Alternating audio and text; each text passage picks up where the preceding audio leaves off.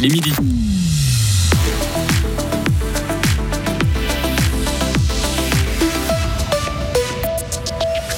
La pauvreté gagne du terrain en Suisse et ça se ressent à Fribourg. Jamais la tuile n'avait autant été active qu'en 2023. Le cirque blanc fait halte à Saint-Moritz ce week-end. La Coupe du Monde de ski féminin va faire vibrer la station Grisonne avec deux Super G et une descente. Et on terminera ce journal avec le petit frère du foot, le futsal et la meilleure équipe du canton, l'Uni Futsal Team Bull. Météo demain très nuageux avec de la neige vers 800 mètres en première partie de journée. Couvert samedi et embelli de courte durée dimanche. Hugo Savary, bonjour. Bonjour Greg, bonjour à toutes et à tous. 2023 est une année particulièrement chargée pour la tuile. Le centre d'hébergement d'urgence situé à Fribourg a d'ores et déjà battu son précédent record de fréquentation établi en 2022. De janvier jusqu'à présent, plus de 600 personnes ont bénéficié de ces services. Mais comment est-ce possible alors que des gens se retrouvent à la rue en Suisse?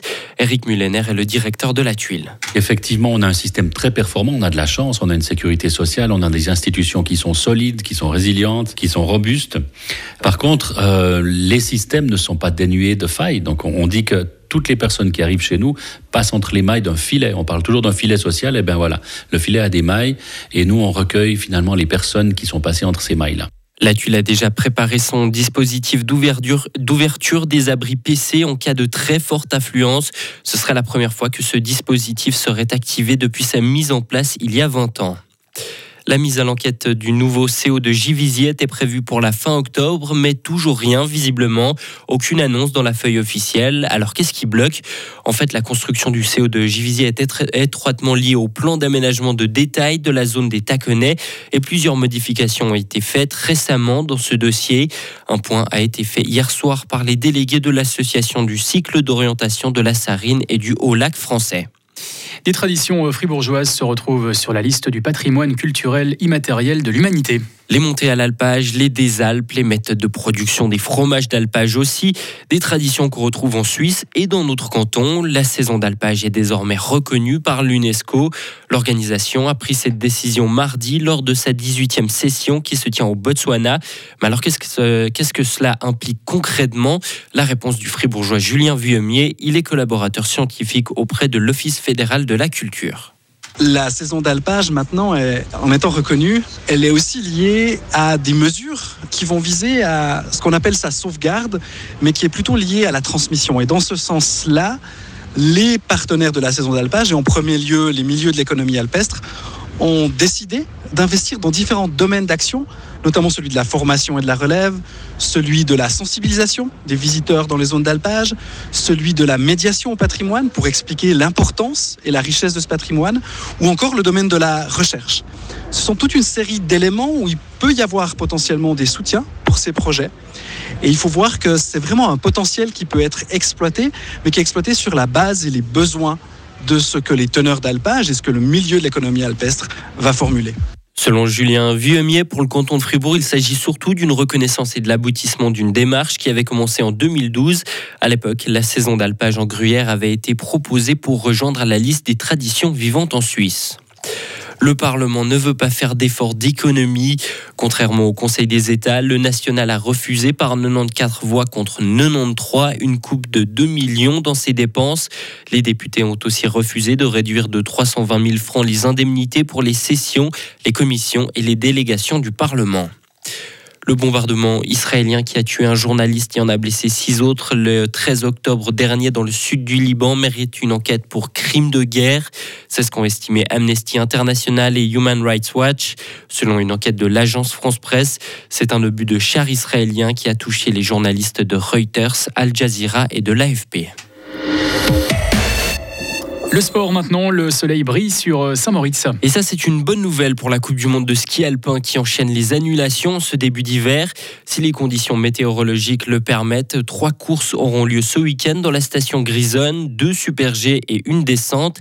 Et après les géants de Mont-Tremblant au Canada, on passe donc de la technique à la vitesse. Alors comment s'adapter à ce, changement? Écoutez la réponse de l'Obvaldienne Michel Guizine. Ça donne un peu de nervosité. C'était au départ la première fois euh, en descente sur une course Coupe du Monde. Et puis la dernière fois que j'ai eu les skis de descente, c'était ouais, à Cervinia pour une manche. Et avant, c'était encore un mois avant à Zermatt pour l'entraînement. Ça donne quand même un peu les sensations peu. Euh, ouais, ça, ça augmente l'adrénaline, on peut le mettre comme ça. Mais il y a aussi des autres athlètes, parce que pour elle, c'est la première course de l'année aussi. Ça, ça donne l'adrénaline. Et puis maintenant, j'ai quand même beaucoup d'années d'expérience alors je peux le bien gérer. Certaines skieuses, les vraies spécialistes de vitesse, n'ont donc pas encore pu participer à des courses de Coupe du Monde cet hiver. La faute aux annulations des épreuves de Zermatt Servigna. Tout le contraire de Lara Berami qui a déjà fêté, elle, deux victoires et une deuxième place en géant. La Tessinoise n'est pas inquiète au moment de changer de discipline. C'est clair, ça devient plutôt une routine. C'est pas commencer la saison à la maison avec euh, le stress de vouloir faire quelque chose. Après, euh, je n'ai jamais connu l'autre situation. J'ai toujours été habituée à commencer euh, la saison depuis le début avec Solden. Donc j'arrivais toujours en général en Europe avec beaucoup plus de courses par rapport à, à mes coéquipières. Donc je ne sais pas comment ça serait d'être de l'autre côté. Et ce matin a eu lieu le dernier entraînement de descente à Saint-Moritz. C'est l'Autrichienne Nina Ortlib qui s'est montrée la plus rapide devant l'Américaine Michaela Schifrin et l'Italienne Sofia Goggia. Bon début de saison pour l'Uni Futsal Team Bulle. La formation gruyérienne est sixième de première ligue, la plus haute division du pays. Elle a remporté trois matchs pour trois défaites. L'Uni Futsal Team Bulle a connu de gros changements durant l'intersaison. David Meyer est le président du club. C'était une volonté du club de changer des choses par rapport au comportement de certains joueurs l'année passée. Donc, on a fini parmi les équipes les moins fair-play avec beaucoup de fautes, beaucoup de cartons. Et la volonté était vraiment de changer ces comportements. Et finalement, euh, ce qu'on a fait avec euh, Nelson Minero, le nouvel entraîneur, bah, ça a été de se mettre à table, de discuter de qu'est-ce qu'on voulait exactement pour cette équipe, quelle vision on voulait pour la première euh, équipe. Et puis finalement, on a pu faire notre, cette équipe en fonction de ce que nous voulions. Ça veut dire ses valeurs d'engagement, de mentalité, etc. Donc, ça a été finalement une très bonne chose de pouvoir repartir quasiment d'une page blanche. Et le prochain match des Bullois aura lieu dimanche. Ils accueilleront les Futsal Maniacs. Retrouvez toute l'info sur frappe et frappe.ch. La météo avec Mobilis. À la recherche d'un cadeau original, Mobilis, mobilier contemporain, mobilis.ch. Bien ensoleillé aujourd'hui avec des bons de stratus par endroits sur le plateau. 3 degrés. Demain vendredi, très nuageux avec de fréquentes précipitations en matinée. Limite plus neige d'abord vers 800 mètres, puis euh, remontons vers 1500 mètres. 0 le matin, 4 degrés au meilleur de la journée demain.